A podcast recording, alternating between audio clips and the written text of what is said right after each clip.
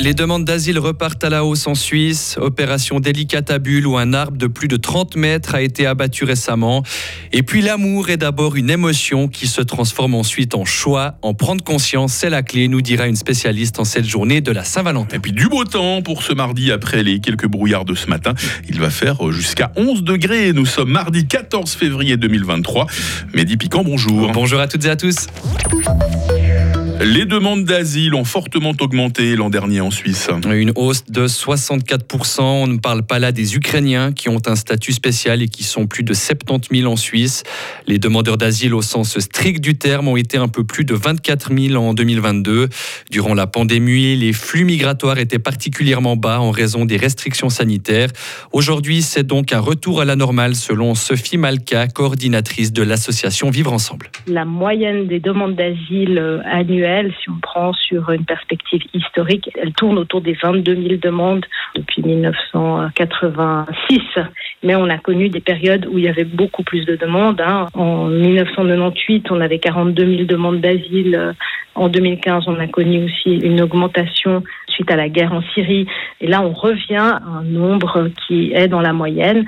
Je rappellerai aussi que lors de la restructuration du domaine de l'asile, les autorités fédérales avaient calibré le nouveau modèle sur environ 24 000 demandes d'asile par année. Donc on est vraiment dans la cible. Et les demandeurs d'asile viennent pour la plupart d'Afghanistan, de Turquie ou encore d'Érythrée.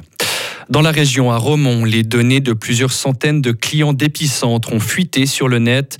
L'association du cycle d'orientation de la glane l'a annoncé hier soir. Le centre de natation et de loisirs a été victime d'une cyberattaque. Au total, ce sont les photos de 380 personnes qui ont été volées. Les clients concernés seront directement informés et une plainte a été euh, déposée. La scène est impressionnante. Un arbre, un géant de plus de 30 mètres euh, qui tombe au sol. Et oui, c'était en Gruyère, près de Bulle. Un Douglas a été coupé pour être mis en vente, un arbre de plus de 100 ans. Il était malade et il fallait le couper à temps pour que son bois puisse être encore utilisé. Patrick Ecoffet, responsable de la corporation forestière Molaison. C'est sûr, on n'espère pas qu'il se casse, hein. ça pourrait arriver. Il suffit qu'il y ait un gros tronc, une place qu'on n'a pas bien vue, puis qu'il tombe dessus. Mais ça, c'est d'une manière générale, on essaie de l'éviter, même que l'arbre ne va pas forcément la mise, parce que tout arbre a une certaine valeur quand même. Là, on voit des épicias qui ont, sur le marché du bois, qui ont bien de la valeur, qui sont toujours très recherchés pour, tout ce qui est construction et tout. quoi.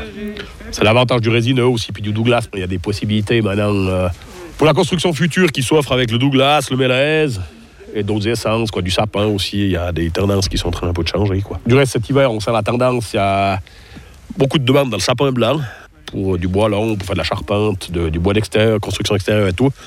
Puis les années d'avant, il y avait moins de demandes dans ce sapin blanc. Puis cette année, beaucoup de scieurs je cherche du sapin. Donc, euh, C'est dû à quoi? Des tendances un peu qui changent, des modes qui changent aussi, et puis ben, peut-être aussi une, euh, certaine prise de conscience, parce qu'avant, euh, le consommateur était presque a été beaucoup habitué à de l'épicéa, qui est plus facile à travailler aussi, pour ceux qui le travaillent, comme les menuisiers, les charpentiers, les scieurs déjà à la base. le sapin blanc, le sapin blanc, des fois, il est un peu plus délicat au niveau des... Surtout dans les, les arbres un peu vieux, il faut plus de fissures au séchage, quoi. Et ce Douglas est désormais mis en vente à la mise de la Gruyère à Écharlens qui commence vendredi. Et dans 30 minutes, ne manquez pas notre reportage lors de l'abattage de cet arbre. Les secouristes helvétiques ont terminé leur mission en Turquie. Les membres de la chaîne suisse de sauvetage sont rentrés hier. Ils ont pu sauver au total 11 personnes des décombres. L'aide d'urgence entre maintenant dans une deuxième phase avec notamment l'envoi de plusieurs centaines de tentes pour aider les survivants à passer l'hiver. Le bilan du séisme a dépassé hier les 35 000 morts, un chiffre qui pourrait encore doubler selon l'ONU. Cette nouvelle fusillade aux États-Unis, un homme a tué trois personnes et en a blessé cinq autres hier sur un campus universitaire proche de la ville de Détroit. Le tireur a pris la fuite. Et enfin, Mehdi, je vous connais, hein, vous avez envie de terminer ce journal sur une note romantique, car après tout, c'est la Saint-Valentin aujourd'hui. Comment hein. il pourrait en être autrement, Mike? C'est peut-être l'occasion pour celles et ceux qui sont en couple de s'échanger des mots doux, de s'inviter au restaurant ce soir, histoire de se rappeler les bons premiers moments de la relation. Car ensuite, un couple sans crise, ça n'existe pas, ou presque. Une fois les papillons envolés, il faut savoir gérer cette transition. Écoutez la coach en amour, Sandy Kaufman. Avoir une vision claire de comment va évoluer le sentiment amoureux parce que souvent, en fait, si on part du principe que le sentiment amoureux du début de relation va rester le même par lui-même au cours de la relation, ben on crée des attentes en fait qui sont pas réalistes. Euh, je dis souvent en fait que au départ l'amour est une émotion et que avec le temps, euh, il se transforme en choix. Qui dit choix dit aussi ben, de consciemment y investir du temps et de l'énergie pour vraiment euh, cultiver cet amour et entretenir euh, cet amour.